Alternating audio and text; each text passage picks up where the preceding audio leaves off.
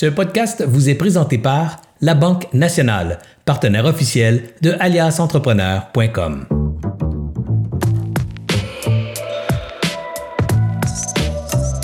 Écoutez, les premières minutes, j'en profite toujours pour plugger nos petites annonces. D'abord, notre petite annonce euh, hebdomadaire, c'est un grand merci euh, du fond du cœur à nos commanditaires, particulièrement la Banque nationale qui est avec nous depuis les tout débuts et qui est encore là pour une quatrième saison cette année. Euh, sans la Banque nationale comme commanditaire, tous ces contenus qu'on fait chez Alliance Entrepreneur ne seraient pas possibles. ça prend quelqu'un pour payer les plateformes en arrière, ça prend du monde pour mettre ça en ligne, mettre ça en place. Il y a une équipe qui travaille, un paquet de gens. Moi, j'ai malheureusement pas le temps de faire ça parce que je suis impliqué dans d'autres projets, dont, euh, Ange Québec Capital. Bref, pour que tout ça, ça marche, ça prend des sous et comme on vous l'offre gratuitement, il ben, faut que quelqu'un paye et ça, c'est nos commanditaires. Alors, quand vous voyez la Banque nationale, ben, essayez de faire de la business avec eux autres et envoyez-leur un petit clin d'œil en disant que ça vient d'Alias de, Entrepreneur. Ça nous aide à renouveler les commandites l'année prochaine. Comme autre commanditaire, on a aussi euh, Agendrix, c'est une entreprise bien de chez nous qui fait la gestion se propose de faire la gestion des horaires de travail sur l'application développée euh, euh, sur mobile, donc application mobile, application Excel, euh, pas Excel, mais sur PC, justement pour remplacer le Excel de la gestion des horaires de travail. Donc, tous ceux qui font encore là, Bonjour tout le monde. Il semble avoir un petit problème technique avec euh, avec la caméra de Serge. Ben, je vais prendre la relève. Euh, il est en train de parler de Agent Andrix. Euh, on a un autre partenaire chez Alias Entrepreneur, c'est Planet Hoster. Mais on a fait le tour des partenaires actuellement. Aujourd'hui, on a un invité de, de renom qui vient avec nous pour nous parler d'entrepreneuriat. C'est un des entrepreneurs les plus médiatisés du Québec. Euh, depuis plusieurs années. Je suis depuis très longtemps. Je suis très heureux de le recevoir. Puis aujourd'hui, c'est une journée spéciale parce que c'est Beach Day Every Day. Alors, j'ai l'honneur d'inviter Olivier Primo à se rejoindre pour le live. Salut Olivier, ça va? Ça va super bien, à part le problème technique, mais ça, ça arrive. Là. exact. Ben, je vais prendre l'animation du live pendant quelques minutes. Là. Euh, Olivier, ça fait ça fait combien d'années que toi, tu es entrepreneur? Oh my God! Je ne m'attendais pas à cette question-là. C'est drôle, hein? c'est la première fois qu'on me la demande, celle-là. Je suis entrepreneur depuis. Écoute, vous allez rire de moi, mais ben pas rire, parce qu'on ne rit jamais d'un entrepreneur, mais peut-être depuis que j'ai 11 ou 12 ans et j'ai euh, j'ai plein d'anecdotes à cet âge-là, pourquoi je suis devenu entrepreneur. Et tu, peux-tu me prendre court, là? Je pensais pas que tu allais me demander ça. Euh, là, j'ai 35 ans, fait que je peux, je peux fièrement dire que ça fait plus de 20 ans que je suis entrepreneur. À l'époque, euh, pour les plus vieux, ceux qui ont mon âge, 35 ans environ, euh, la grosse mode, c'était les, les pailles en, genre de, de, plastique, là, cire, puis là, tu cassais ça, puis il y avait du en tout cas, peu importe. et puis j'ai commencé à faire ça, j'avais je, pense que j'avais ça 10, 11, 12 ans. Euh, je faisais faire ça par mes amis dans ma cave chez nous, puis je vendais ça à l'école 50 cents la paille. ben non! puis à ce jour, je les ai jamais payés. Il faudrait que je les retrouve puis je leur donne le bon vieux. À l'époque, ça devait être 3 pièces et demi de l'heure, le minimum. Mais euh, ouais, j'ai commencé à, faire ça. J'étais vraiment, vraiment jeune. Fait que euh, je suis entrepreneur depuis, depuis très jeune, puis ma famille est entrepreneur depuis plus de 60 ans. Fait que on n'a jamais eu de on n'a jamais eu de patron euh, chez les primos. On a toujours été nos, nos patrons. Ça, ça, sont, ça sont positifs, ça sont négatifs. Mais oui, je suis entrepreneur depuis, euh, depuis que j'ai 12-13 ans. Ah, c'est vraiment cool ça. Puis euh, j'aime ça que tu dises on n'a jamais eu de patron, mais c'est nous les patrons. Mais j'ai lu quelques quelques de tes ouvrages, ben ton ouvrage, puis je te suis depuis un bout, mais dans, le, dans le commun des, des gens, dire hey, je veux être mon patron pour moins travailler, pour, pour si toi, dans ton cas, c'est vraiment pas ça. Là. Ben, je vais dire bien franchement, puis moi, j'ai une pensée bien arrêtée là-dessus. Je ne sais pas si c'est bonne, mais en tout cas, c'est la même, ça fonctionne. Si tu crois être ton propre patron pour travailler moins et réussir, c'est une très mauvaise pensée. Si tu crois être ton patron pour pouvoir faire ton horaire, ça, c'est le fun, mais ça ne veut pas dire que tu vas travailler moins. Puis, tu sais, l'entrepreneuriat au Québec, c'est très, très fort. Plus de 80% des PME euh, au Québec sont des euh, sont des, euh, justement des entreprises sont des PME dirigées par des entrepreneurs. Puis le truc, c'est que quand les gens, hop, on est-tu, euh, ça a sonné, on s'en va-tu de l'autre côté, quoi? Non, Serge, Serge, il se reconnecte, là. OK, c'est bon. on peut se cacher, puis, puis redonner Vous étiez parti sans moi, là, hein, c'est ça, hein? c'est ça, on était parti, là. J'ai eu des questions au piège au début, fait que là, je me demandais, on, on commence-tu ou quoi? Je suis désolé, mon, mon Mac a littéralement sauté, entre guillemets. J'ai vu comme connexion perdue. Je parlais tout seul, en fait, puis tout à coup, j'ai dit, oups, il n'y a plus rien qui se passe, il n'y a plus de réaction. Bon, ben écoute, euh, c'est la beauté des directs euh, technologiques 2021 euh, COVID. Exact, exact. Merci d'avoir été patient, Tony. Donc, tu as été capable de meubler le, temps. Je suis en train de dire, moi, je suis en train de remercier nos commanditaires, pas nos commanditaires, mais nos partenaires de rediffusion. Euh, les partenaires de rediffusion, en fait, sont les gens qui euh, qui perdent, euh, pas qui perdent, mais qui prennent notre feed Internet, notre feed de vidéo, et qui le redistribuent sur leurs réseaux sociaux, ce qui permet d'avoir un plus grand reach, donc de toucher le plus grand nombre d'entrepreneurs possible. C'est bien important pour, pour Alias de toucher les entrepreneurs, un grand nombre, parce qu'en fait, c'est pour ça qu'on fait ça. C'est une, une, une, entreprise qui existe pour aider, toucher les entrepreneurs. Donc, forcément, si on en touche 8 à la fois, c'est moins stimulant que d'en toucher 80 ou 800 ou encore 80 000. Alors, on compte sur vous pour faire du bruit et, euh, et, et, partager donc euh, cette, ce feed vidéo. Si vous pouvez le faire tout de suite, prenez quelques secondes, prenez votre téléphone, votre ordi, votre euh, tablette, peu importe ce que vous écoutez, et allez faites un share là-dessus. Évidemment, si vous l'écoutez sur aliasentrepreneur.com, c'est moins possible. Mais si vous l'écoutez sur euh, nos plateformes Facebook, faites un share. Si vous l'écoutez sur Alias, faites le copiez le lien, copiez le lien en haut. Allez foutre ça sur votre Facebook, sur Twitter. Dites, hey, viens nous rejoindre. Olivier Primo est en live. Olivier Primo, le gars qui a embrassé Paris Hilton sur la joue, j'espère, et peut-être même sur la bouche. Mais ça, je lui souhaite. On en reparlera tantôt. Euh, donc, profitez-en pour, euh, pour partager cette information à vos amis dans le réseau. J'ai-tu autre chose à dire? Je pense avoir fait le tour de mes notes, juste une petite seconde. Euh, c'est toujours les. Euh, ah non, j'ai pas. J'ai d'autres choses intéressantes pour vous. Imaginez-vous donc que les HEC aujourd'hui ont produit euh, une, un, un, bouquin, un bouquin qui s'appelle l'album de famille, qui est la plus grande recherche canadienne sur les entreprises familiales en affaires, donc les, les familles en affaires plutôt. Et écoutez, c'est un, c'est le résultat d'une enquête statistique qui a été menée à grandeur de la province et du pays euh, sur toutes les entreprises familiales, je dis du pays, mais surtout au Québec. Et euh, une, une, une, une, enquête à laquelle l'Alliance a participé d'ailleurs l'été passé, si vous vous rappelez, on a fait un grand sondage puis on a partagé nos résultats de, ce sondage-là, particulièrement pour le bout sur les familles en affaires, avec les HEC qui ont toutes compilé ça dans leur bébelle. Bref, le résultat de tout ça sort demain. Euh, ça s'appelle l'album de famille. Alors, un super titre, très intéressant. Je vous invite à aller euh, vous procurer euh, de l'information là-dessus. C'est tout ça, c'est disponible sur et vous allez pouvoir télécharger les résultats de cette enquête-là gratuitement. Il y a un petit formulaire à remplir. Là. Alors, tout se trouve sur aliasentrepreneur.com slash event, slash euh, grande discussion. Bref, allez voir tout ça. Euh, c'est super intéressant. Puis il y a un lancement virtuel qui va avoir lieu demain, 13h30.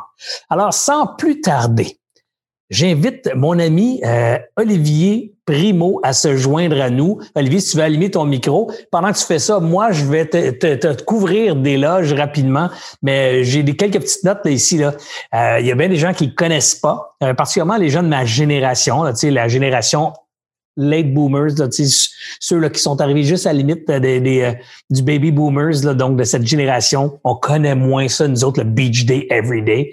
Euh, moi, dans mon cas, c'est pas vrai. Je suis resté très, très jeune, mais quand je parle de ça avec mes chums, il y a bien du monde qui savent pas que ça existe, savent pas qui est Olivier Primo. Pourtant, Olivier Primo, c'est définitivement une star des générations euh, millénium, des les générations X.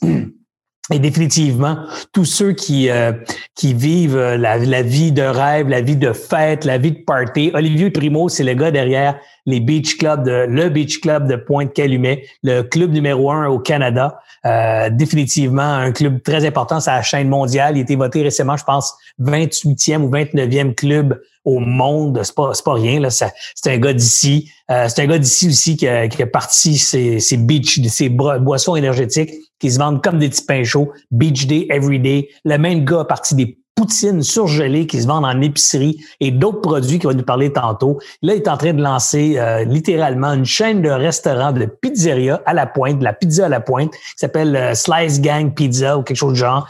Euh, il met des titres anglais à tous ses produits, donc ça choque un peu l'establishment, l'establishment de la langue française au Québec. Il y a, y a, de quoi dire aussi là-dessus. Bref, Olivier Primo, un gars controversé qui a fait des émissions de télé controversé aussi parce qu'il est flyé, il est coloré, mais à soir, il est juste simple, il est là, il est vrai, il est authentique. Il me disait avant l'entrevue, moi, je dis tout, je parle de tout, j'ai peur de rien. Tu veux poser des questions, Serge, tu me poses n'importe quelle question, je vais tout répondre à toutes tes questions. Ça donne bien, j'en ai un paquet. Olivier Primo, bonsoir. Ça va super bien. Toi? ça va super bien. Je te dirais un gros merci d'avoir accepté mon invitation. On se connaît peu. Moi, je te connais beaucoup parce que je te suis. Euh, je suis, je te suis et je suis ta carrière depuis euh, plusieurs années, en fait, euh, pour tout avouer. Euh, moi, je suis, je suis très, très inspiré. Je me nourris beaucoup de, de, des entrepreneurs et de leur succès et de leur parcours. Alors, tu es quelqu'un que que j'estime beaucoup, j'apprécie beaucoup parce que je sais que derrière le personnage public qu'on voit un peu partout les médias, sur les réseaux sociaux, tout ça, il y a un gars qui travaille fort, il y a un gars qui bâtit des business, qui, qui fait des belles, des belles choses. Alors, bien content d'avoir l'occasion d'apprendre à te connaître aujourd'hui et de connaître tout le derrière, euh, l'envers du décor de ce personnage coloré qui est Olivier Primo. D'abord, Olivier. Merci euh, de l'invitation, en passant. Très, très, très apprécié. Olivier, je pars tout de suite avec la première question qui me brûle là. Mais tu y a-tu deux Olivier? Y a-tu l'Olivier qu'on voit à télé, dans les médias, sur les réseaux sociaux, qui fait le fou, la fête, qui fait le party? Puis un autre Olivier qui est le gars qui travaille, qui se lève de matin, qui a de bonheur le matin, qui a, qui a une rigueur quotidienne. Y a-tu deux Olivier ou juste un Olivier? Je pense qu'il y a, il y a un Olivier, le même Olivier qui se lève de bonne heure et qui finit très tard. Mais le, le, le mythe que je fais le party puis tout ça, si mes amis étaient là, euh, vous direz que c'est complètement fou. Je suis tout le temps le premier. Dans le fond, je suis le premier à l'organiser. Je suis le premier à amener tout le monde. Puis je suis le premier à partir et à dire à tout le monde, c'est beau, amusez-vous. Moi, à minuit, c'est fini. Mais tu sais, à tous les matins, 6h30 euh, dans mon lit, je réponds des emails, blablabla. Je réponds à tous les messages que j'ai eus. Fait que j'ai pas vraiment le temps de, de, de, faire. Je le fais, écoute, le party, tout le monde le fait. Il faut le faire aussi pour des fois se libérer l'esprit. Mais euh, non, je pense qu'il y a juste un Olivier Primo. C'est sûr que le personnage que tout le monde voit sur les réseaux sociaux et tout ça, tout le monde pense que je montre toute ma vie, mais je garde quand même ma vie privée assez privée. Je montre, je montre ce que je fais dans mon dans mon day-to-day d'entrepreneur. Mais tu sais, je, personne connaît ma si j'ai une, une, copine ou peu importe, le monde connaisse un peu mes parents parce que je les montre, mais j'essaie de garder ça un petit peu plus pour Donc, moi. Donc, il y, a des limites que tu franchis pas, des limites que tu gardes pour garder ta, ta, ta, vie intime à toi, ton, ton espace à toi dans lequel tu ne tu laisses pas rentrer les 500 000 paires de yeux là, qui te suivent au quotidien. Faisons un petit peu le parcours, euh, Olivier, euh, rapidement de l'état des lieux, puis après ça, de l'historique un peu qui t'a amené là. L'état des lieux, ce que je veux dire, c'est Combien de fans te suivent, mettons, sur euh, les plateformes euh, réseaux sociaux conventionnels, les Facebook, Instagram, Twitter? Euh, on est en haut d'un million en ce moment au Québec. Hmm, c'est quand même, c'est quand même. C'est quand même. Ah, c'est Olivier là, qui a planté. Personnes, puis je ah. pense que le. Mais tu sais, ah, ça, ça fonctionne pas? Non, ouais, ça a coupé de, mon bas. Tu m'entends-tu? Oui, OK. Oui, oui, tout à fait. euh, non, c'est sûr, il n'y a pas beaucoup de Québécois qui sont suivis par des millions de personnes, toutes plateformes confondues, bien sûr. Mais j'attribue ça aussi à ben, j'attribue ça à deux choses. Premièrement, je me fais euh, faire, me fais prendre en photo avec des vedettes internationales. Ça l'aide beaucoup, beaucoup, beaucoup, beaucoup à avoir des followers. La première des choses. Et la deuxième des choses doit être un des entrepreneurs, des entreprises qui investit le plus sur les médias sociaux euh, au Québec, depuis les cinq dernières années, j'investis des centaines de milliers de dollars toutes les années. Fait que c'est normal que ma plateforme grossisse euh, euh, à une vitesse grand V parce que justement, plus que tu mets de l'argent, plus que tu as de la visibilité, plus que tu as des abonnés. Puis la, la grosse la grosse différence aussi que, que j'ai avec beaucoup, beaucoup de personnes qui sont suivies, c'est qu'il y a énormément de personnes qui me suivent pour me critiquer. Parce que quand tu es un entrepreneur, un entrepreneur au Québec ou euh, en affaires ou peu importe, il y a beaucoup de monde qui te juge. Hein? Fait il y a beaucoup de monde qui me suit pour me juger. Pas nécessairement méchamment, mais tout le temps pour me challenger. Fait oups, ils ont quelque chose qu'ils ont aimé, ils me suivent, puis là, 90% du stock, qu'est-ce que je fais? il l'aime pas. Fait qu'il me challenge là-dessus. Fait que c'est pour ça que, tu sais, pas en bien, pas en mal. Moi, je suis un promoteur dans la vie, je suis un vendeur. Fait que, que tu m'aimes ou tu m'aimes pas, ça, ça m'importe peu. Le, le, but est que tu aimes le produit que je fais. Fait que, tu sais, j'ai souvent entendu le commentaire, euh, mais je t'aime pas du tout, mais c'est cool les événements que tu, organises, tes produits sont le fun. Fait que, tu sais, il y a beaucoup de monde qui aime pas le personnage, mais qui aime le produit. Fait que je pense que le monde respecte ça. Puis, dans, dans cette, dans cette perspective-là de respect d'entrepreneuriat, je pense que je pense que je fais une bonne job. Mais euh, ouais, il y a, y, a, y a, plusieurs, il y a, y a millions de personnes qui me suivent, presque 90% au Québec. Fait que c'est quand même euh, quand même, c'est quand, même important, puis ça fait de toi l'un des, l'un des, je dirais, des plus populaires influenceurs de la province euh, et peut-être l'un des, le, le, mâle le plus influenceur ou le plus populaire parce qu'il y a, il y a beaucoup de femmes, de jeunes femmes qui sont suivies sur les réseaux sociaux en termes de 2, 3, 4, 500 000 personnes, mais pas tant que ça d'hommes. Alors, euh, autant plus impressionnant que tu n'es pas en train de montrer ton chest et ton corps bronzé, mais tu, ces gens-là te suivent pour ta personnalité puis, la, puis tes produits, alors c'est encore plus impressionnant si je montrais mon chest, là, je pense qu'il n'y a personne qui me suivrait. Je vous le dis tout de suite. C'est pas parce que tu as le clip que tu as la shape qui vient avec. Mais encore une fois, il y a souvent du monde qui me dit ah, il y a tellement de personnes qui te suivent, mais le monde, je pense, puis j'arrête pas de le dire, le monde ne suit pas moi.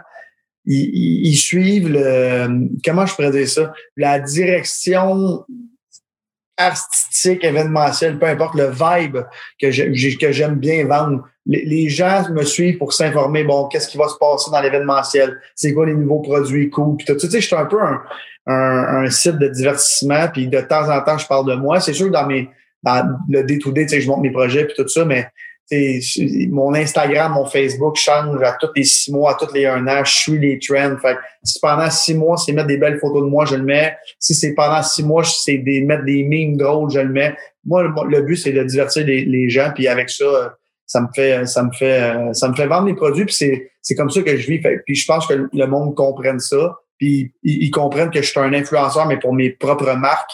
Fait que c'est je pense qu'ils ont un plus grand respect. Fait que quand tu quand tu regardes mes mes stories puis tous mes trucs tu t'attends à voir mes produits au moins quatre fois par jour puis c'est correct parce que c'est à moi. Fait que le monde juge moins ça que si ben euh, tirer des costumes de bain et tout ça. Fait que non je pense que ou si tu vends subtilement des produits des autres marques sans le dire que tu les vends, là, tu sais, en, Exactement. en, tu adores tel ou tel produit, mais tu dis pas que tu es payé pour dire ça.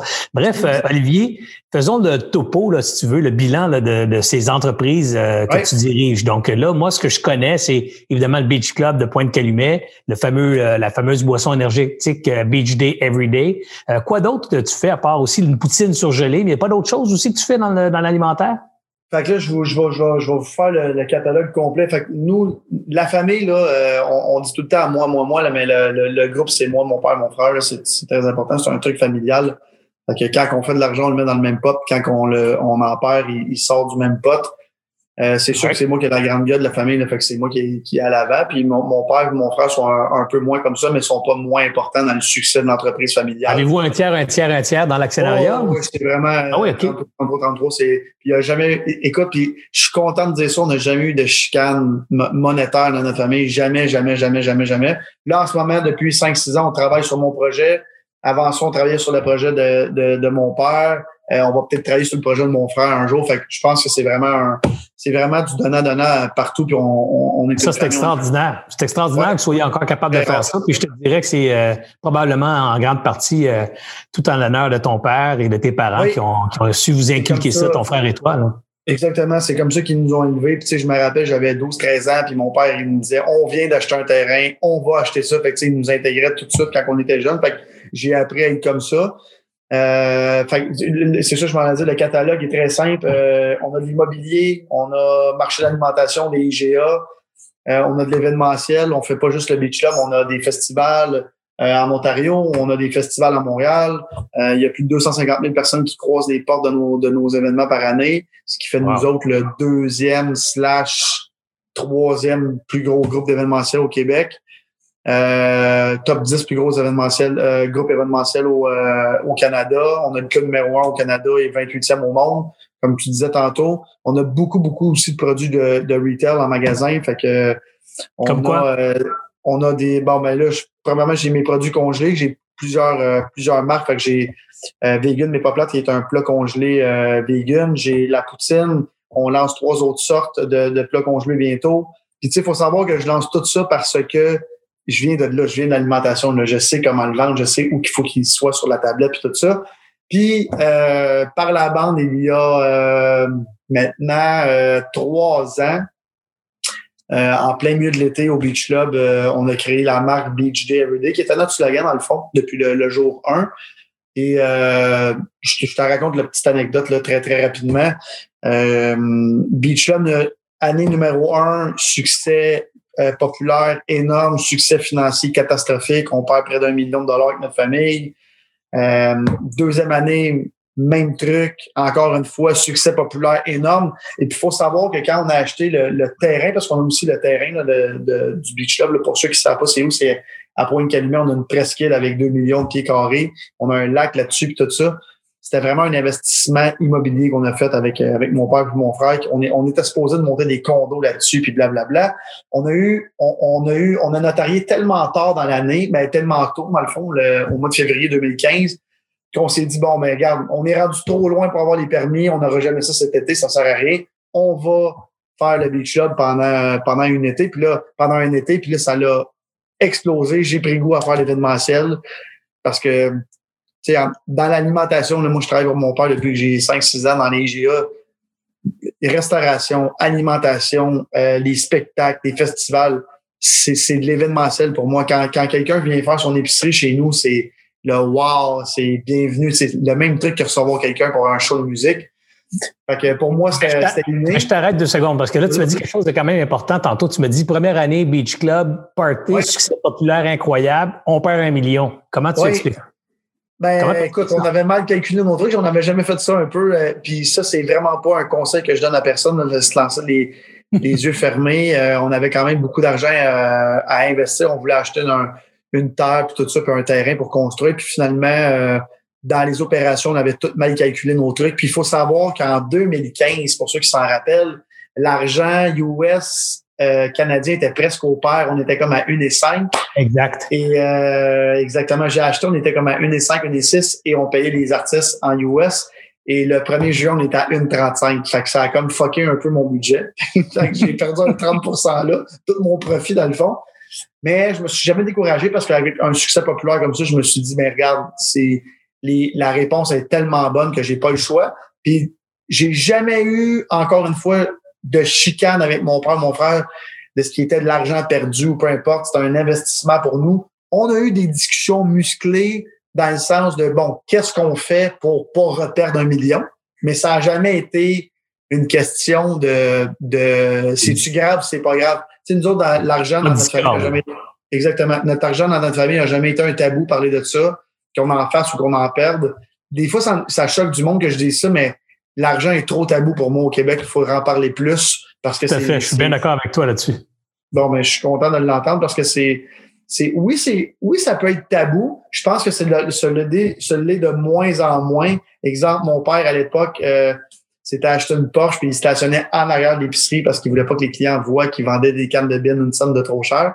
Mais maintenant, avec la jeune génération qui, qui suit tout le monde sur la planète, tous les plus grands entrepreneurs, euh, c'est pas un gage de succès avoir du matériel, c'est pas ça qu'on dit. Mais ça encourage les jeunes. Tu sais, des fois, il y a une petite motivation qui est, ben, ben, en fait, mais... On va sortir de l'hypocrisie aussi. Là, tu sais, ben Je connais pas beaucoup d'entrepreneurs qui partent en affaires en se disant, moi, c'est quoi, je veux pas faire d'argent, puis l'argent, ça m'intéresse pas, puis je veux, si j'en fais, je la donne. Euh, je connais pas personne qui vraiment là, qui, fait ça ou qui pense ça. Là. Tu sais, les entrepreneurs, c'est aussi des gens qui veulent euh, augmenter leur leur train de vie, leurs conditions de vie, mais c'est généralement aussi des gens qui sont généreux, des gens qui sont impliqués dans leur communauté, des gens qui, qui, signent des chèques dans toutes sortes d'organismes de, charité. Bref, il y a une petite poignée de gens riches qui font mal paraître l'ensemble des, des, gens fortunés, mais il faut savoir que la plupart des gens qui sont fortunés sont des gens qui, justement, ben, ils veulent pas d'avoir d'être mal jugés par la communauté publique, tout ça. Alors, ils restent discrets, mais s'impliquent beaucoup, font une grande différence. Donc, moi, j'ai jamais eu de problème avec l'argent. J'ai toujours dit que l'argent, c'est une conséquence de quelque chose que tu fais. La question de poser, c'est qu'est-ce que tu fais pour l'avoir, tu sais? Si tu fais des affaires criminelles pour avoir de l'argent, ben là, j'ai pas beaucoup de respect pour toi. Mais si tu, euh, crées de la business, de la bonne business, tu remplis, euh, tu réponds à des besoins et tu réussis à dégager des profits de l'opération, puis tout le monde est content. Wow, c'est extraordinaire et bravo à ceux qui réussissent à faire ça. Exactement. Mais puis je pense aussi qu'il y a plusieurs niveaux d'entrepreneuriat. Fait au, au début, tu as tout le temps un, un chiffre en tête. Euh, puis je t'en parlais avant hors puis je, je, voulais en reparler parce que je trouvais ça important. Souvent, puis j'ai énormément de messages d'entrepreneurs, entrepreneurs au, au, Québec. Puis je suis content de voir, il y a tellement de monde qui veut se partir en business, puis avoir le challenge.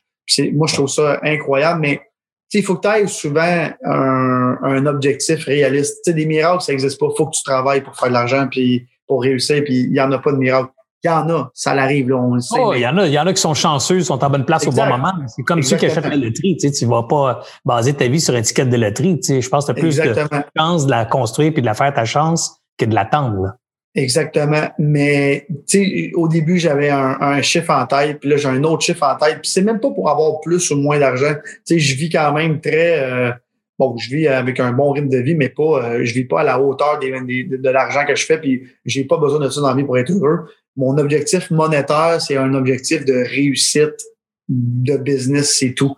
Fait que si un jour euh, je fais tant de millions, tant de dizaines, ou tant de centaines de millions, c'est Bon, oui, euh, c'est sûr que là, là, tu peux, il y a plus un, peu, un petit peu plus de liberté, mais c'est pas ça. Fait tu sais, la fameuse expression, c'est le premier million qui est le plus difficile à faire. C'est pas vrai. Moi, dans ma tête, c'est le premier 100 000. Le premier 100 000 est tellement parce que, tu sais, quand tu pars très petit, c'est beaucoup, beaucoup d'argent. Tandis que le million, c'est souvent inatteignable pour 99,9% des personnes qui vont se partir en business qui feront jamais un million de dollars. c'est un bon point. Ce que tu, Ouais, c'est un bon point ce que tu soulignes, Olivier, parce que moi, j'ai dit c'est vrai que c'est le premier million, mais en fait, ce que je voulais dire, puis je pensais que où tu t'en allais, c'est que c'est, cette première accumulation de richesse qui est difficile. Tu après ça, il y a un certain, il y a une certaine, pas une facilité, mais une certaine récurrence de tout ça qui s'installe parce que ça devient un mode de vie, une façon de vivre pour toi.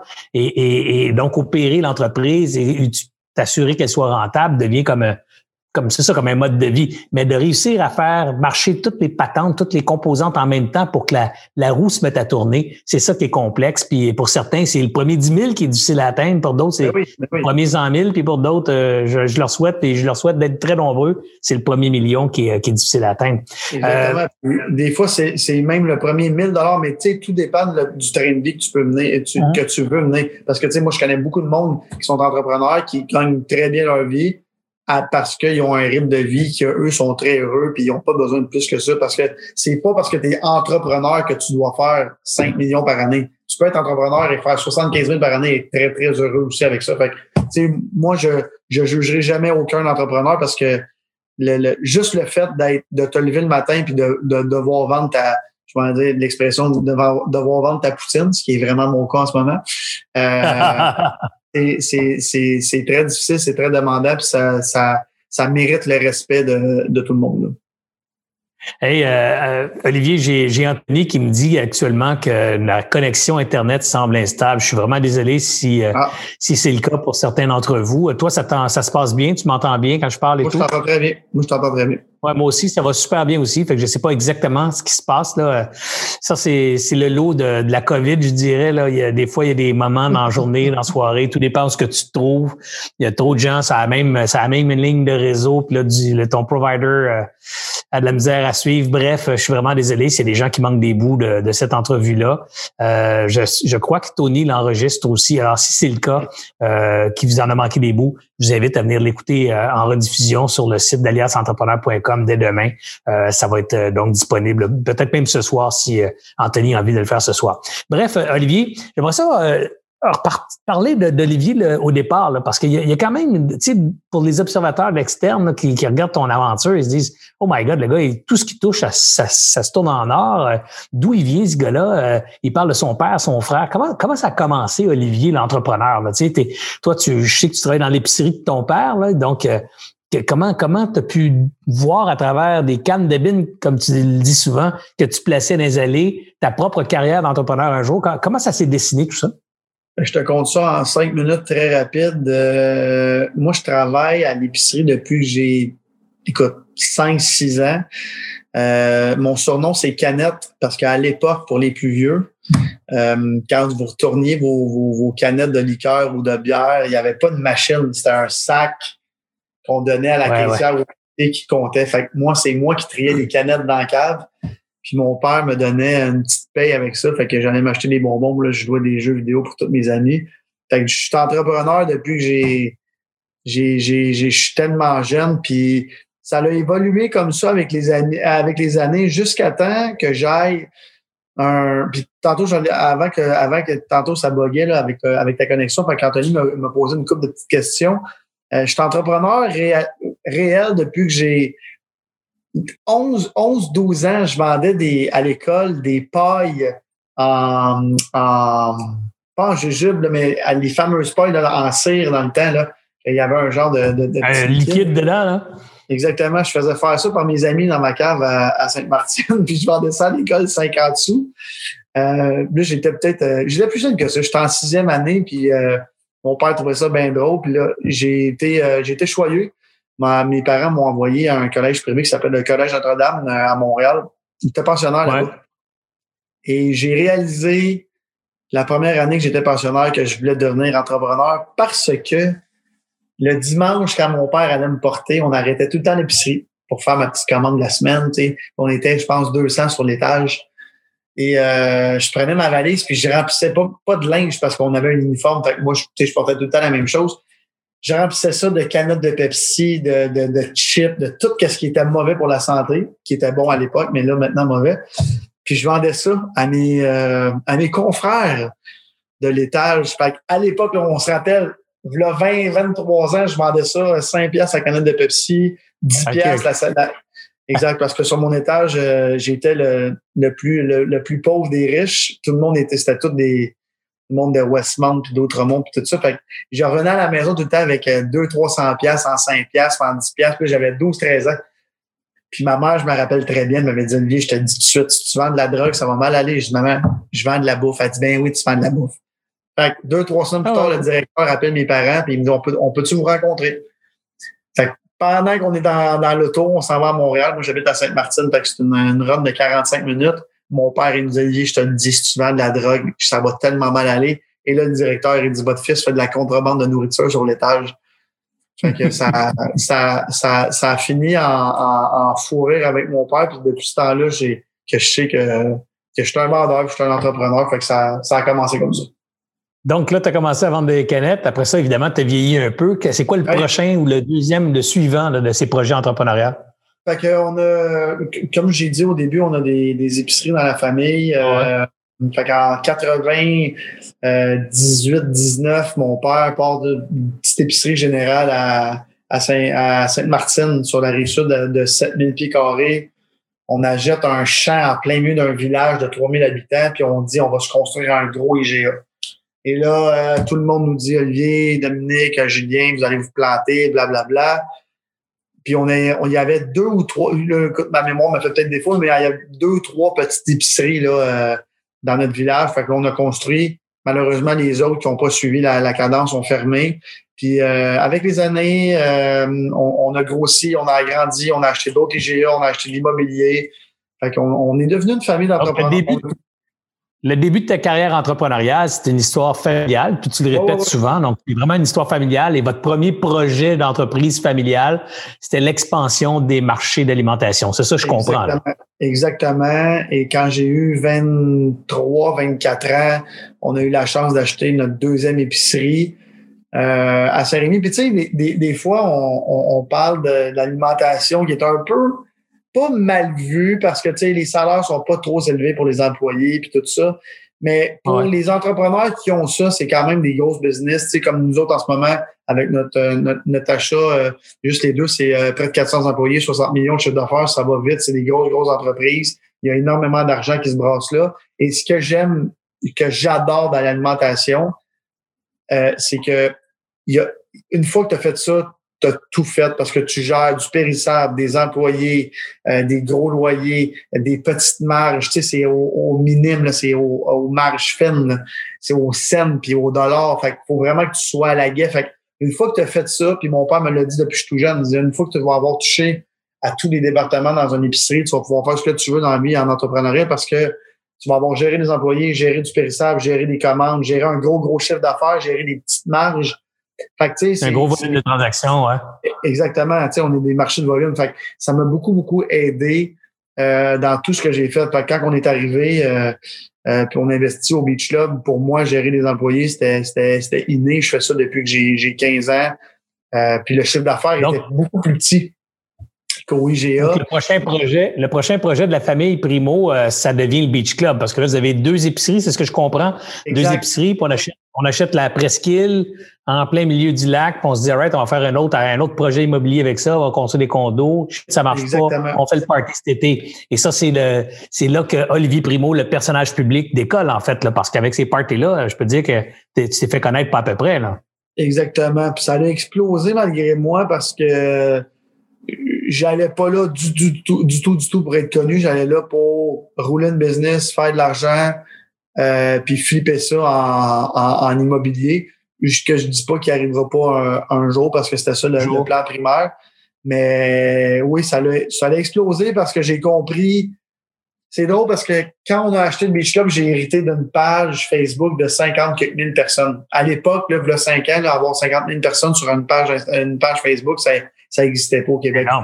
Le Beach Club avait ça. Fait que là, je suis tombé ça dans les, tombé ça dans mes mains. Puis là, je me disais, puis tu sais, moi, là, dans les IGA, tu ajoutes la petite bande de, de, papier dans le journal euh, que personne regarde, puis tu investis de l'argent, puis tout ça. Puis là, je me disais, là, j'ai 50 000 personnes qui regardent ce que je fais gratuitement. Pourquoi j'en profiterais pas? Fait qu'on a commencé à mettre de l'argent en, malade. Écoute, la première année, notre, notre publicité, tu sais, j'avais eu des deals de, de TV, de, de, de panneaux d'autoroute, de ci, de ça. Puis on avait un, un, petit budget marketing pour le, pour le chiffre d'affaires qu'on avait là-bas de 250 000, je pense. Puis je pense que j'ai mis 235 000 sur Facebook. Tout le monde me disait, mais t'es un malade. Puis l'avenir m'a donné raison. Fait que, euh, tu sais, je, je, je mets pas... Euh, on met énormément d'argent sur Facebook, qui est encore le média, le, meilleur marché que, que tu peux pas avoir avec Instagram puis, euh, puis, tous ces trucs de réseaux sociaux-là. Mais on, a-tu été visionnaire là-dedans? Peut-être, parce que dans le fond, au Québec, oui, mais tu sais, j'ai, j'ai pas réinventé la roue, là. Je vais dire, comme un grand savant a déjà dit, Steve Jobs, Steve Jobs, pourquoi l'inventer quand tu peux le copier et l'améliorer? Fait que j'ai juste euh, regardé qu'est-ce qui se faisait un peu partout sur la planète, sur les réseaux sociaux, puis on l'a fait. dans tes parties, il y a quand même un ingrédient secret, là, ou peut-être pas secret, mais qui, qui, qui paraît même mystérieux et très attirant, mais c'est ta capacité d'avoir et ta, ton, ton, intelligence d'y avoir pensé, ton audace de l'avoir réalisé, mais d'avoir réussi à attirer des noms euh, de, de, calibre hmm. international. Là. Ma première question, c'est comment tu as fait pour avoir David Guetta à ton show ou à ton party? Comment tu as fait pour avoir des Paris Hilton? Comment tu as fait pour joindre ces gens-là, les convaincre de venir faire le party chez vous? Quand je vous dis que j'ai perdu un million de dollars la première année, en trois mois, c'est exactement ça que j'ai fait. Fait que j'ai surpayé tous les artistes. Euh, j'avais un, directeur général à l'époque qui s'occupait de ça, puis qui me disait Olivier, on s'en fout combien qu'on paye, il faut qu'ils viennent. Une fois qu'ils vont venir, ils vont capoter. Ce qui était le cas. Fait qu'on a tout rénové le site, on a payé très, très cher les artistes. On a, on a fait très, très mal à la business événementielle au Québec, dans le sens qu'on a fait exploser les prix parce que là, tout le monde se les arrachait parce qu'ils se disaient, bon, le monde du Beach Club, c'est des malades. Puis je me rappelle que les grosses compagnies à Montréal me disaient, eux autres, ils vont durer deux ans puis ils n'auront plus d'argent. Mais moi, je croyais beaucoup, beaucoup euh, au modèle d'attirer des gros, gros, des grosses, grosses vedettes à, à Pointe-Calumet. Et tout a changé quand on a reçu la petite euh, sœur de Kim Kardashian, Kylie Jenner, pour ses 18 ans. On a fait le tour de la planète. On a fait 160 et deux pays, je crois. On a fait euh, 6000 articles. Ça a été, moi, ça m'a fait exploser partout. Euh, puis là, j'ai compris à ce moment-là que ça prenait des grosses, grosses vedettes. Bon, les Paris Hilton, on en parle souvent parce que on a fait ça pendant deux ans environ, attirer des grosses vedettes qui étaient pas vraiment des DJ ou des artistes. Là. Ils faisaient juste être là pour être là. Mais ah les gens payent pour respirer la même heure que les vedettes. Fait que ça m'a, ça m'a beaucoup aidé. Toutes les grosses photos, j'ai fait, écoute, euh, je me rappelle à l'époque, on avait, on avait booké Justin Bieber, puis il s'est jamais présenté. Je pense que ça a été une meilleure ouais, parce que on en a parlé pendant deux semaines. Il vient-tu, il vient pas, qu'est-ce qui s'est passé? Fait Ça en a parlé partout. Fait que, euh, c'est comme ça qu'on a fait notre nom au Beach Club. C'est comme ça que le, le, le, le, le, classement mondial des clubs nous a contactés et nous ont dit ben, est-ce que vous voulez euh, rentrer dans ce classement-là? Parce que vous le méritez en ce moment? Fait que on a commencé tranquillement, pas vite comme ça. Puis, euh, puis c'est ça. Fait que là, en ce moment, on se bat contre Visa, New York. Ça ressemble à quoi, ça? Euh, ça ressemble à quoi, ça, Olivier, le Beach Club, en termes de, participation annuelle? Il y a combien de gens qui passent là-dedans? Là? Et ça rouvre quand? Ça ferme quand? Combien de monde qui se passe là? Ça l'ouvre euh, en ce moment, mi-juin, ça ferme début septembre. On est, en, on est en opération pendant 12 semaines. On tire entre 120 et 140 000 personnes par année juste au Beach Club. Ah, euh, exactement, c'est énormément de personnes. On pourrait en faire beaucoup plus, c'est juste que il faut limiter l'accès à, l'île parce qu'à un moment donné, pour le client, c'est plus le fun. Euh, mais pour euh, pour un venue là, comme ça, excusez-moi l'expression anglaise, euh, on, est le plus gros bar à ciel ouvert en Amérique du Nord. On est le 11e bar en Amérique du Nord en classement. C'est comme je disais juste avant, on se bat contre New York, Dubaï, l'Asie, contre tout le monde, puis on est ah à Pointe-Calumet. Puis à Pointe-Calumet, on s'entend, c'est pas dans le vieux port de Montréal. C'est quand même, c'est quand même capoté ce que vous avez réussi à faire. C'est très ah impressionnant. Très, très impressionnant. Puis là, ce que je comprends aussi, c'est que cette marque-là, avec autant d'yeux tournés sur le produit, autant d'yeux tournés sur son promoteur, toi, tu as dit, all right, ben, écoute, je vais en profiter, on va décanter ça en produit. Donc, il y a eu une ligne, une collection de vêtements qui est née. Après, il y a eu des produits alimentaires. Après, il y a eu Olivier Primo, la vedette télé, là, parce que là, tu t'es ramassé euh, dans des shows de télé, tout ça. pourquoi, pourquoi avoir fait ces shows-là de télé qui sont, qui sont pas nécessairement euh, entrepreneuriales, on va se le dire. Tu t'es ramassé animateur en chef de XOXO, je pense, ou un truc, euh, une copie d'occupation double. Là. Comment tu t'es ramassé là, puis pourquoi? Tu sais, quand on dit qu'il y a des succès et des échecs, ça, c'en a été un. Euh, mais pourquoi? Parce que, tu sais, oui, je suis un entrepreneur, mais je suis aussi un, je suis aussi un promoteur dans la vie. Là. C'est, moi, ma job, c'est de vendre des billets puis vendre des trucs. Fait que je me suis dit, ça va faire une bonne exposure. Puis même si c'est pas tous, tous les projets qui fonctionnent, ça, fait vendre C'est ça, exactement. Ça. fait parler. Euh, j'ai aimé toutes les expériences que j'ai faites. Euh, là, je suis moins dans les médias par, ben là, first avec la COVID, mais par choix, parce que ma plateforme est tellement rendue grande que. Euh, T'as moins besoin de faire autant de bruit dans les médias, ben, même Pas, pas que j'ai, pas que j'ai moins de besoin, je pense que c'est. Ben, écoute, pour moi, le plus de bruit que tu fais, c'est le, plus important, c'est. Euh, mais je pense que le, le, le timing, timing is everything dans la vie. Fait que là, j'ai fait un, un XOXO qui n'a pas super fonctionné. Ça a fait un an, la COVID est arrivée. Je vais sûrement faire mon retour euh, très bientôt. J'ai beaucoup de beaucoup de demandes, beaucoup d'offres. Je veux la choisir comme du monde parce que mon, mon, mon personnage a beaucoup évolué dans les années. Fait que je pense que je suis rendu beaucoup moins euh, comme, comme tu disais, là, XOXO, euh, mon show de Beach Club à Musique Plus à l'époque, tout ça. Je pense que je suis rendu plus un, un modèle d'entrepreneuriat, puis je pense que j'aime. Un peu plus sage. Tu as commencé à t'assagir. Tu es rendu à quel âge, là? 35 ans. Fait que je suis, ah, rendu. Ça, euh, ça, va avec. Ça va avec. Exactement. Puis je veux parler d'entrepreneuriat. J'aime ça. Je veux parler de business. Je veux aider le monde. si je fais un show, ça va parler de ça si je fais des chroniques, ça va parler de ça. J'aime beaucoup. Bravo, Olivier. Puis je t'encourage, euh, tu sais, honnêtement, là, si on peut, si je peux t'aider quelque part à stimuler l'entrepreneuriat par euh, quelque activité que ce soit, n'hésite jamais à m'appeler parce que c'est une mission personnelle que je me suis donnée. Si on peut joindre plus de jeunes avec, euh, avec toi, comme, comme porte-parole ou comme, comme jeune qui, qui touche ta génération. Moi, j'ai 55 ans, 56 depuis quelques jours.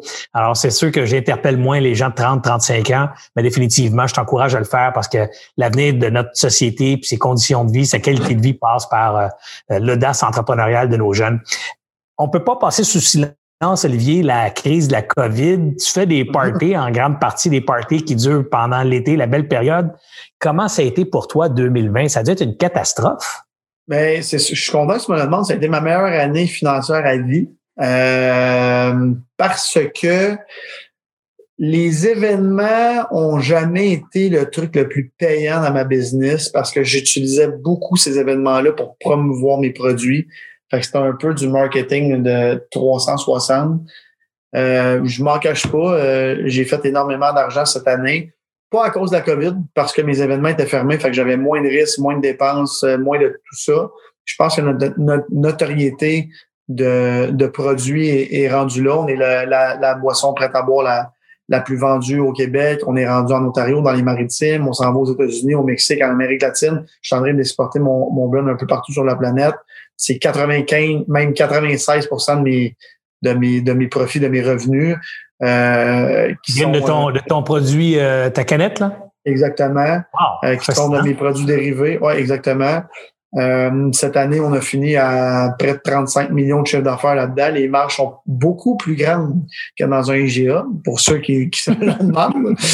euh, fait non, je pense que c'est, c'est, c'est un, un, un je, beau... Je, euh, présume, je présume que tu en vends à l'extérieur du Québec. C'est quoi les, les proportions?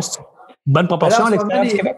les proportions. Mais là, dans le fond, comment ça fonctionne? Moi, je suis avec euh, avec la BAT, InBev, qui est la plus grosse compagnie de bière au monde, qui vend Corona, Budweiser, euh, Bud ah, Light, euh, fait nous, c'est la troisième été cette année qu'on vendait des produits. Fait qu'on a commencé plus petit, on a grossi, on a grossi, puis là, ça a explosé. Euh, fait que je vous dirais qu'en 2021, ça va être environ 85% Québec. 2022, j'espère 50-50. Et là, ça va, ça va débouler parce que c'est sûr que quand tu, quand tu tombes dans des marchés comme les États-Unis, le ah Mexique, l'Amérique latine, l'Asie, c'est, c'est un autre ah, niveau. je te pose la question parce qu'effectivement, tu sais, quand dans un produit comme ça, mené par un promoteur très local, très connu, des fois on s'enfle euh, la tête entre guillemets, on commence à croire qu'on est bon, qu'on peut exploser partout, puis en réalité c'est parce qu'il y a, il y, a un, il y a un lien qui est pas fait dans, de façon objective entre la forte présence médiatique de la personnalité et évidemment la jonction que les gens font avec, euh, avec le produit. Mais c'est quand tu sors en dehors du Québec, tu te rends compte que tu n'es pas capable d'en vendre. Ben là, c'est là la réalité frappe. Tu Là, ce que je suis content d'entendre, c'est que toi, tu commences à déjà avoir du succès en dehors euh, du Québec pour un produit que les gens connaissent pas. Olivier Primo, probablement pas autant le, personnage public euh, comme, comme tu es connu ici. Alors, si le produit commence à vivre de, de lui-même en dehors du Québec, c'est une maudite bonne, une bonne nouvelle pour ta marque, ça, parce que là, euh, la marque va, va pouvoir euh, se décanter aussi sur d'autres produits.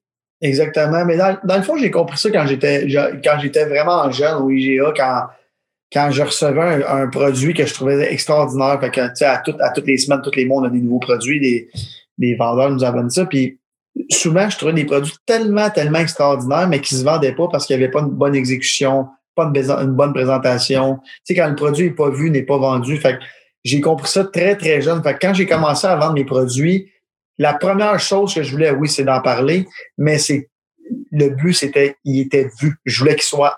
Tu sais, des fois, je, choisissais des places avec la batte euh, moins stratégiques dans le sens qu'un produit comme le mien, ça se vend au froid, mais moi, j'aime mieux avoir un, un rack en rentrant au chaud pour montrer mon produit. Puis après, même si dans la tablette au froid, tu n'es pas vraiment visible, c'est pas grave, la personne l'a vu en rentrant, il va aller l'acheter. Fait tout est une, une, une, une, une question de, de, de, perspective et de, de, placement de produit.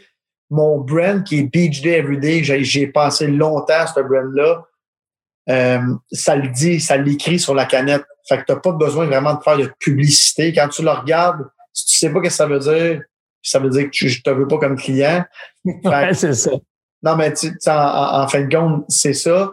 Puis, puis je donne souvent l'exemple des gros, gros brands comme Budweiser qu'il faut qu'ils mettent des, des dizaines, des centaines de millions de dollars en arrière de leur brand pour expliquer c'est quoi.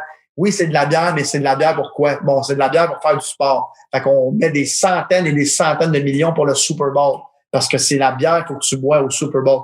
Moi, c'est écrit sur la canette. C'est Beach Day everyday. T'as pas besoin. Ah, c'est les meilleurs brands, là, tu sais. Euh, puis t'as peut-être fait ça de façon, t'as peut-être fait ça euh, de façon intuitive, Olivier, mais c'est les meilleurs brands, c'est ceux-là. Tu sais, je me rappelle, j'avais lu un bouquin sur le marketing il y a une vingtaine d'années, puis il donnait un paquet de marques comme ça qui, euh, qui était le nom littéralement du, de la caractéristique du produit. Toi, t'es peut-être un peu jeune pour, pour connaître ça, mais les gens de ma génération se souviennent très bien de Head and Shoulder, ben oui. qui, qui, était un shampoing pour les pellicules, donc Head and Shoulders, pour enlever les les pellicules sur tes épaules et tout ça. Le, nom du produit, c'était euh, ultimement le bénéfice que tu en tirais. Alors, c'est, certainement les meilleures, euh, les meilleures stratégies marketing. Dis-moi, Olivier, euh, on a parlé de la COVID vite, vite. Là, toi, c'était la meilleure année. qu'est-ce qui s'est passé que ça soit la meilleure année? Donc, tu as fermé ton, ton party place, là, mais ton party place, tous ces employés-là, tous ces gens-là, comment comment tu as géré ça, cette fermeture-là pour eux? Et comment tu entrevois 2021 maintenant pour toute, pour toute cette business-là ou la partie, cette, cette partie-là de ta business? Ben là, premièrement, je dis que c'est ma meilleure année. On parle en, revenus et tout ça. Euh, mentalement, ça a été extrêmement difficile. Tu sais, j'emploie plus de 1000 personnes pendant une année. Ben ouais, tout ce monde-là ça va sans emploi. Là. Exactement. Ça a été très, très difficile. Aussi, j'ai des restaurants aussi dans, dans la vie. Fait que ça m'a fait euh, euh, ça m'a fait beaucoup de peine. Ça me fait encore beaucoup de peine. Puis, tu sais, là, j'ai de l'air un peu euh, hypocrite en disant ça parce que ça a été ma meilleure année, mais enfin, tu sais, tantôt, je te le disais, oui, je fais ça pour l'argent, euh, mais tu sais, je vis déjà très bien. Fait qu'en ce moment, j'aimerais vraiment mieux faire vivre tous les employés qui travaillent avec nous autres. Il y en a beaucoup, beaucoup qui se sont recyclés, puis je trouve ça cool. Tu sais, ceux qui se sont réinventés en affaires, tu sais, j'ai énormément de personnes qui m'ont dit, Olivier, tu t'es réinventé, on a aimé ça mais je me suis pas réinventé. C'est juste que j'ai eu plus le temps d'en parler parce que l'événementiel, ça prend tout mon temps. C'est 7 sur 7, 365 jours par année, c'est compliqué. Fait que non, c'est. J'ai bien du fun à jaser, mais là, je viens de voir l'heure, il est 8h20 déjà, puis j'ai un paquet de questions de gens qui m'ont posé. Alors, je les ai pas lues d'avance. Je sais pas si c'est pertinent ou pas. Je te les pose.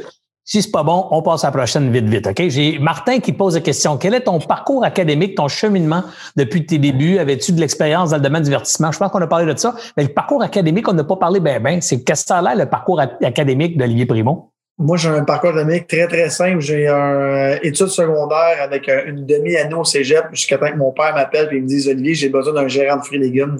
Fait que moi, mon, mon prof, ça a tout le temps été mon père, ça a tout le temps été ma mère, puis j'ai appris ça sur le tas. Euh, puis tu sais, il y a souvent, souvent, souvent les entrepreneurs, c'est comme ça. Je vais t'avouer bien franchement que j'aurais aimé ça poursuivre. Mais puis tu sais, en même temps, tout le monde qui ont qui sont pas allés à l'université et tout ça disent toujours le même truc. On aurait aimé ça finir euh, ce qu'on a commencé. Euh, je dis pas que je le ferai pas parce que j'ai là, j'ai pas eu le temps, mais j'aimerais j'aimerais peut-être ça un, jour le faire ou peut-être même aller donner des cours à l'université en marketing ou peu importe parce que le, le, le, parcours scolaire, je trouve ça très, très important parce que moi, je l'ai été, je l'ai fait très, très sérieusement jusqu'à temps que j'aille les cégep parce que ça, ça t'apprend à te discipliner et tout ça. Mais euh, ouais, c'est ça, mon parcours scolaire est très, euh, très, très basique. Est-ce que, est-ce que ça te. Est-ce que tu as l'impression. d'avoir un doctorat pour, euh, pour réussir. Ouais. Est-ce que tu as l'impression, Olivier, que ça te manque? Euh, l'éducation, euh, je dirais, plus académique, là, donc plus formel, les cours de comptabilité, les cours de fiscalité, les cours de gestion des opérations, tout ça. Est-ce qu'il y a des éléments que tu trouves que tu aurais aimé apprendre à l'université que ou à l'école que tu n'as pas pu apprendre, que tu as dû apprendre sur le tas, ou, ou fondamentalement, tu quoi euh, l'auto, la méthode autodidacte, c'est probablement la méthode que tu préconiserais et que tu que encouragerais chez les entrepreneurs? C'est drôle que tu me demandes ça parce que j'ai, à cause que j'ai pas fait les études que je devais faire, ça m'a appris à, à mieux m'entourer. Tu sais, mon père m'a toujours dit, Olivier, entoure-toi de personnes meilleures que toi dans les domaines que tu n'es pas bon. Fait qu'avec les années, euh, j'ai appris à bien m'entourer. Fait que je me suis bien entouré côté comptabilité, fiscalité, peu importe. Fait que ça, ça m'a, ça m'a ôté une grosse, grosse pression à moi de devoir m'occuper de ça, puis je me concentrais sur ce qui était bon. Fait que si j'ai un conseil à donner, euh, entourez-vous bien, même si ça coûte cher, ça rapporte beaucoup, beaucoup.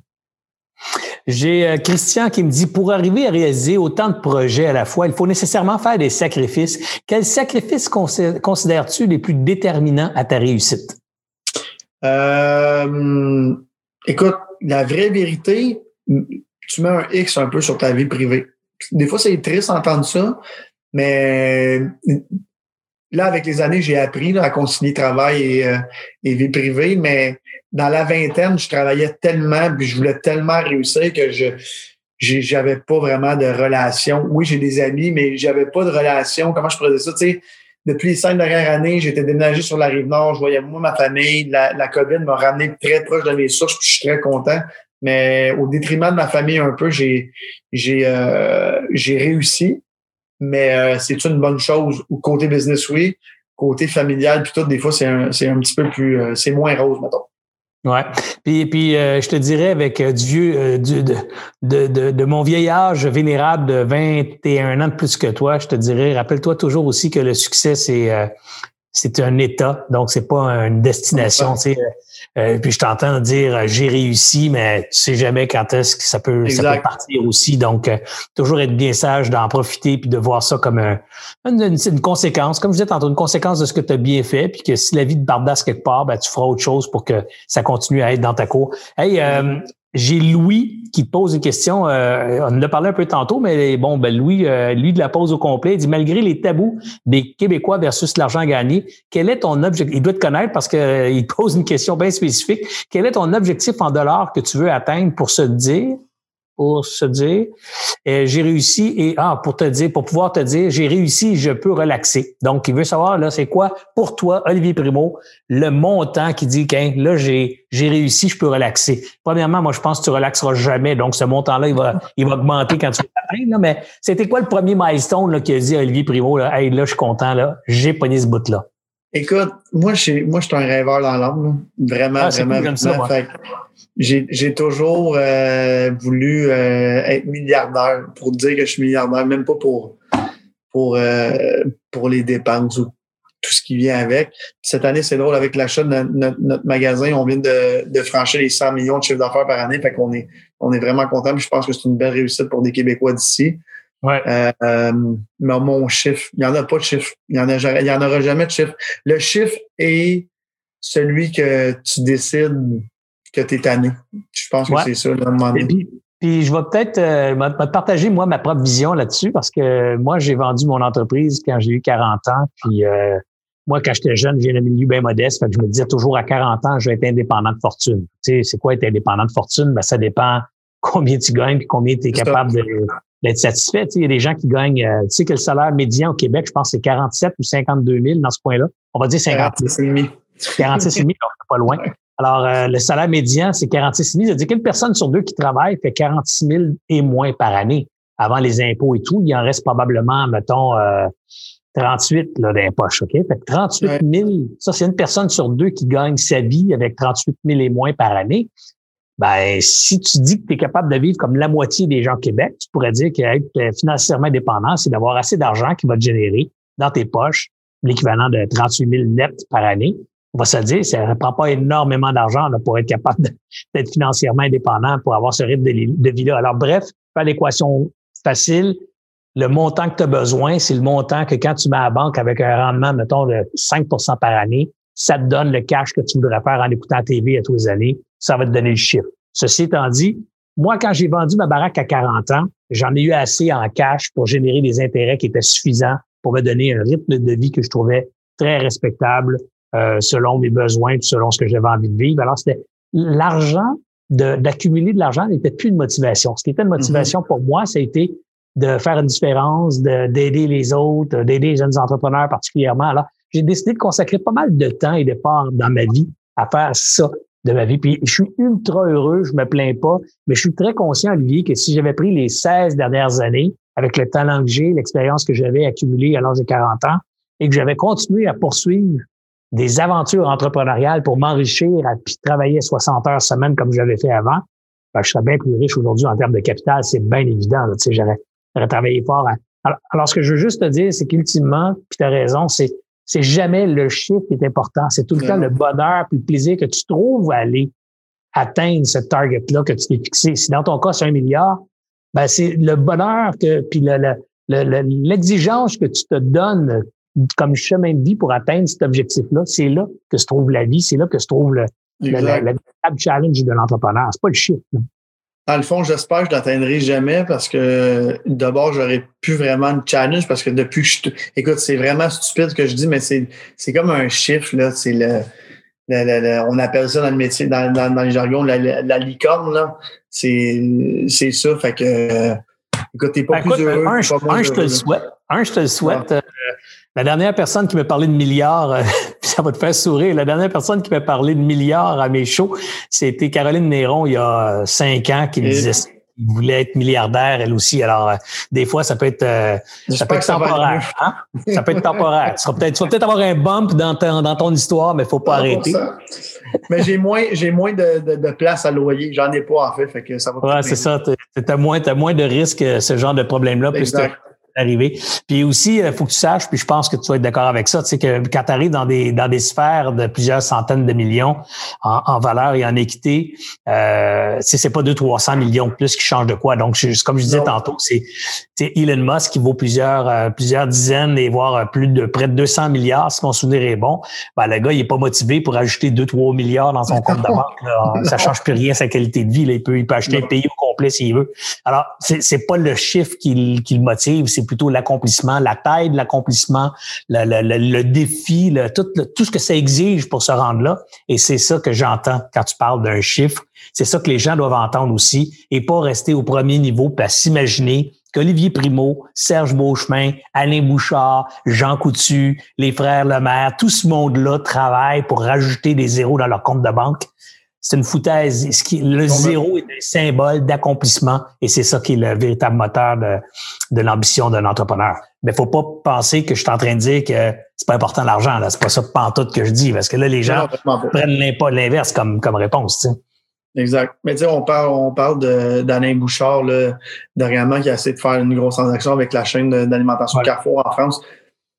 Je pense pas que M. Bouchard euh, est a peur à la fin du mois. Là. Fait que euh, c'est, vraiment un. Je pense qu'il veut devenir mondial, il veut devenir. Ah je pense plus que c'est ça son, son prochain challenge. Moi, j'ai bien aimé ce que j'ai entendu dans, dans les journaux. Tu sais, il parlait qu'il voulait que Couchetard soit parmi les Walmart et, Amazon de ce monde. Ben, moi, ça, je trouve que c'est un super beau rêve. Tu sais. énorme. Il y a des gens qui pourraient interpréter ça comme Bouchard va être aussi riche que Bezos.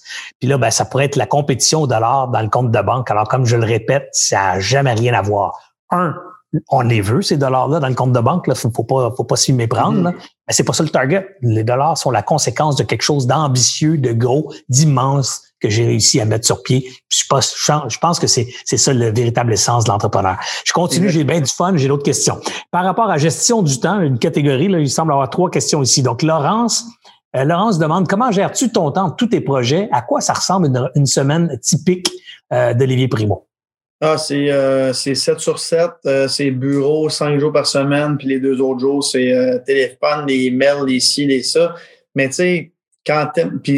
donc, Olivier, ton affaire, toi, c'est work day every day. C'est pas beach day every day, c'est work day every day. Ouais, mais tu sais, Serge, puis je suis sûr que tu es un peu, es un peu pareil comme moi, puis à l'époque, quand tu avais mon âge, c'est même pas travailler, c'est te lever, puis avoir du fun, puis avoir des nouveaux projets, puis envoyer donc. c'est sûr que je connais plein de mes amis qui font des très bons salaires, des 150, 175, 200 000 par année, mais qui n'aiment pas tant leur job. Fait que les autres, pour eux autres, c'est aller travailler. moi, j'adore le matin me réveiller puis me dire bon, OK, bon, là, là, j'ai une bonne journée, j'ai ça à négocier, il faut que je négocie avec Couchetard pour rentrer. c'est un challenge. Là. Fait que même si à la fin de la journée, encore mieux, à la fin de la journée, s'ils m'ont dit non, bonne chance pour le lendemain parce qu'il là, il faut qu'ils me disent oui. Fait c'est un, c'est, c'est, ça mes semaines. Puis ma gestion du temps, il n'y en a pas vraiment. Ça peut, ça peut être des, des, journées de deux heures comme ça peut être des journées de 18 heures. Fait que ça n'a pas, euh, faut pas que tu comptes tes heures euh, en entrepreneur. Est-ce, est-ce que tu dirais que tu es un gars discipliné dans le sens que tu as, une rigueur, une routine, tu commences, à, tu te lèves à tous les heures, à, tous les jours ce matin-là, à cette heure-là, tu fais ton gym, après tu fais ci, après tu passes à telle affaire, ou tu es plutôt le gars qui dit, tiens, aujourd'hui, j'ai ça à faire, un coup que c'est fait, après-midi, il annonce beau, je prends ce slack, mais je vais finir, je vais finir ça plus tard à soir, puis je vais le faire, je ferai le reste samedi ou dimanche après-midi. Genre, t'es-tu genre à, flexible euh, au niveau de ton temps ou tu es plutôt très rigoureux? J'ai un horaire très flexible dans le sens que j'aime beaucoup profiter de, de, du fait que je peux faire mon horaire, mais ça veut pas dire que je travaille moins. Fait tu sais, mes amis, euh, mes amis, euh, j'ai énormément d'amis qui ont des horaires très fixes. Fait que, si je veux, je suis un fan de golf. Fait que si je veux aller jouer au golf avec les autres, faut que je m'arrange moi pour aller jouer avec eux, avec eux autres. C'est pas eux autres qui vont s'arranger avec moi. Fait que ça, ça, je suis très, très flexible là-dessus. Mais tu sais, souvent, je leur dis, ben, je vais venir jouer un neuf puis euh, après, après, je m'en vais, mais tu sais, je, je passe quand même un heure et demie, deux heures de qualité avec mes amis, puis ça, ça me fait du bien aussi. Puis c'est drôle parce que quand je suis avec eux autres, on parle pas de business, on parle pas de rien. Tu sais, c'est mes amis d'enfance, puis euh, c'est du monde qui m'ont connu bien avant que je sois là, Olivier Brémaux, que tout le monde connaît, puis que j'habitais à Sainte-Martine dans mon petit village, puis j'avais des broches, là, puis tout le monde riait de moi au secondaire. Là, fait que j'ai pas. Euh, j'adore cette vie-là aussi, puis euh, je la changerai pas pour rien au monde. Pierre-André, euh, Pierre-André nous te pose la question suivante. Comment fais-tu pour suivre tes nombreux projets en même temps? Euh, savoir quelle est ta prochaine étape à faire sur chacun de ces projets-là, puis rien oublier, pouvoir bien faire tes suivis. As-tu un outil à conseiller? As-tu un truc pour tout suivre ça, puis rien oublier nulle part? Je l'ai dit tantôt, puis j'ai plusieurs personnes qui me disent ça depuis longtemps. Olivier, t'es trop partout, mais c'est pas vrai. Quand tu es bien entouré, tu peux être partout en même temps si tu fais tout ça, tu vas jamais réussir. Fait c'est drôle parce que souvent au bureau, j'arrive puis j'ai rien à faire parce que tout le monde fait ce qu'ils ont à faire. toutes les personnes avec qui je me suis entouré qui sont meilleurs que moi, bon, dans un domaine. Là, je suis en train de lancer une, chaîne de restaurants. On va en ouvrir 40 dans les deux prochaines années. Je connais rien là-dedans. Moi, je suis un vendeur. Fait que les personnes s'occupent de les ouvrir. Fait tu sais, c'est, c'est, c'est, faut pas, faut pas avoir peur aussi. Tu sais, au début, quand tu pars en affaires, tu as toujours peur de, de bon, d'avoir un partenaire, de, de partager des parts, de, d'en vendre peut-être un peu. Tu veux tout garder pour toi, mais moi, j'ai appris avec les années que quand tu as des bons partenaires, quand tu es choisi bien, quand tu t'entoures bien, tu es beaucoup mieux, tu es, mieux d'avoir 25% 50% 10% de quelque chose de gigantesque que 100% de quelque chose que il va rester petit par Peut-être être gros un jour, mais que tu n'as pas le temps de t'occuper. Moi, je suis beaucoup pour euh, plus on est, plus on a de fun.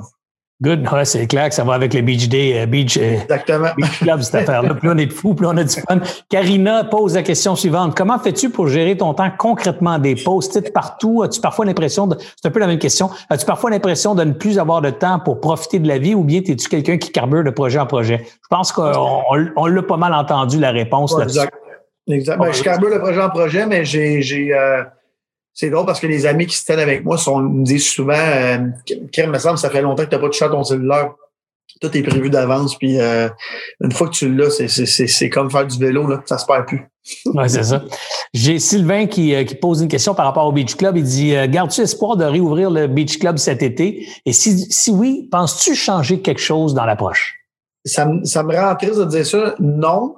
Ça me rend encore plus triste parce que c'est c'est dans mes revenus puis dans ma business c'est plus vraiment un gros une grosse colonne dans mon dans, dans ma dans un gros chiffre dans ma colonne.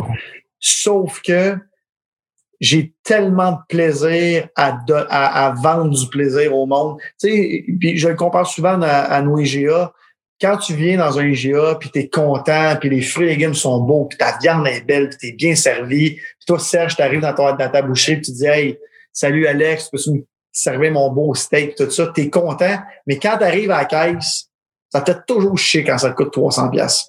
Tandis que, parce que tu sais, c'est obligatoire, faut que tu manges. Tandis qu'au Big Shop, dans l'événementiel, je t'en pas le bras à personne. Fait que la personne qui paye 100, 150, 250 pièces pour venir, elle est contente, ça lui fait plaisir. Fait que le feeling avec ton client est complètement différent de la personne qui vient être obligée de dépenser même s'il est content et de l'autre côté qui est vraiment pas obligé. Fait que quand t'es pas obligé et t'es pas content, c'est parce que tu passes vraiment une mauvaise journée. Fait que euh, non, j'aime bien, euh, j'aime bien vendre le rêve. Fait que j'ai, j'ai, j'ai de la peine. Depuis l'année passée, depuis cette année, là, je sais qu'il y aura pas de ou à 99,9% ça me, ça me rend quand même triste. Par rapport à la promotion sur les réseaux sociaux, j'ai deux petites questions. Pierre, combien de temps passes-tu par jour à promouvoir tes produits et l'événement et, euh, ta propre personnalité sur les réseaux sociaux? Là? Tu sais, ton téléphone te dit là, ça, une fois par semaine combien de temps tu passes par jour. Combien, Olivier, passe-t-il de temps sur ces réseaux sociaux dans une journée? Euh, réseaux sociaux, peut-être un deux, trois heures, parce que comme je vous dis, c'est toujours planifié. Bon, c'est sûr qu'il y a des trucs spontanés, mais c'est L'autre truc aussi, c'est qu'en en affaires sur le web, si tu y penses trop, ça fonctionnera pas. Fait qu'il faut, faut quand même que ça soit spontané. Euh, tu sais, je prévois jamais rien deux mois d'avance. Euh, je go with the flow. Comme là, dans, dans un mois, je lance un nouveau produit. Puis là, mon équipe marketing me dit Ali, Ali, il faut qu'on faut qu'on aille tous les trucs de préparer. Puis je suis comme on va attendre deux semaines avant, juste voir ça va être quoi le trend des réseaux sociaux. Tu sais, si c'est euh, whatever, peu importe. Bernie Sanders, Bernie Sanders. bon, ben, voilà, là, faut, faut surfer là-dessus. Fait là, en ce moment, on, est prêt, on est très, très prêt, mais il y a, il y a toujours la, la, la, la, grosse branche de il va peut-être se passer quelque chose. Fait que non, c'est pas, c'est pas si pire que ça. Puis regardez, ça fait, ça fait un heure que je te parle, puis je suis pas stressé de pas avoir touché mon téléphone. J'ai euh, Dominique, par rapport au secteur alimentaire, il dit qu'est-ce que nous devons savoir pour commercialiser un produit qui n'est pas encore sur le marché et qui répondra à une demande dans le monde de l'alimentation? Donc, on devine là, que Dominique est un produit alimentaire qui veut lancer, là, puis il te demande c'est quoi le truc là, pour avoir du succès dans l'alimentaire.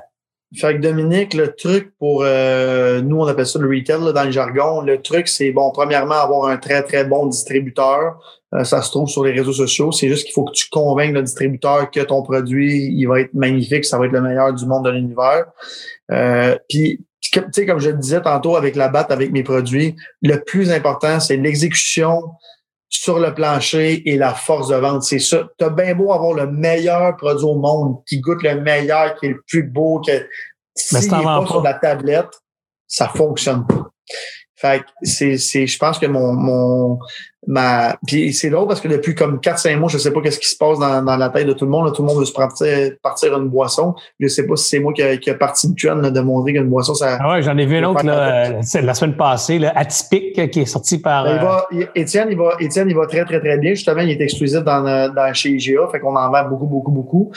Euh, puis Étienne, on s'est parlé beaucoup avant. Euh, on s'est échangé des conseils puis tout ça. Puis j'adore Étienne, c'est un, entrepreneur. Puis c'est un chic type. Vraiment qui s'est bien très, très, très bien placé. Puis lui, il a, il a trouvé la, la, la, recette parfaite. Il a visé un créneau que personne n'était là. Euh, mais encore une fois, il y a une distribution incroyable. Il est partenaire avec IGA, exclusif chez eux autres. Fait on est obligé, nous autres, chez IGA, en tant que marchand, d'avoir une section juste à lui. Fait que, c'est vraiment une négociation là, de, es-tu en train de nous dire que tu peux pas vendre du BGD Everyday dans ton IGA? Non, non, non, je peux en vendre. Étienne, sa, sa catégorie, lui, c'est euh, ah. des mocktails, dans le fond, c'est des cocktails sans alcool. Ça ah, fonctionne très, très bien. Euh, non, non, chez IGA, ça, chez, dans le fond, avec la batte, je suis dans absolument tous les points de vente au Québec que tu peux imaginer. Même dans le quartier chinois, euh, on vend, on vend la du beach day everyday là aussi. c'est sûr, c'est sûr. Aux autres aussi, on le droit d'avoir du fun dans le quartier chinois.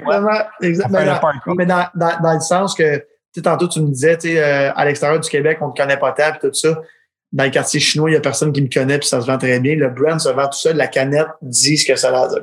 Ah ouais, t'as bien raison. Moi, j'ai vu la canette, puis je trouve qu'effectivement, tu as fait une super job de marketing parce que le produit euh, lui-même euh, a l'air d'une fiesta colorée de, oui. de saveur, d'explosion, de plaisir. Alors et sucré. Hein? Ben, ça, c'est clair que je peux pas boire ça. Moi, je suis diabétique. Euh, j'ai euh, Frédéric qui pose une question intéressante aussi. Là. Comment tu réussis à garder ton équipe motivée quand on est dans un secteur qui est grandement impacté par des restrictions et demandes gouvernementales? Donc, euh, tu sais, comment, comment tu réussis à garder ta gang motivée finalement dans ces conditions-là? Fait que dans le fond, nous autres, notre modèle d'affaires, on, on, fonctionne aux royautés. Fait que ce que ça veut dire, c'est que toutes les canettes ou tous les produits qu'on vend, moi, le deal que je fais, c'est que j'investis zéro dollar et je demande un kickback pour utiliser mon nom ou mon brand. Fait que j'ai une très, très petite équipe. J'ai pas besoin de vendeurs, j'ai pas besoin de rien. On est quatre en tout temps.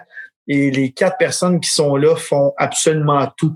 Euh, des événements aux, canettes que vous voyez sur les, les, étagères, les visuels sur les Instagram, partout. Fait que eux autres, non seulement ils n'ont pas le temps d'être démotivés parce que je les bombarde de projets à tous les jours, mais euh, quand, quand, quand embarques dans mon équipe marketing, tu sais à quoi t'attendre, tu sais que je suis très, très demandant, tu sais qu'on va lancer énormément de produits, puis tu sais que tu peux, faut que tu réponds à ton téléphone 24 heures sur 24.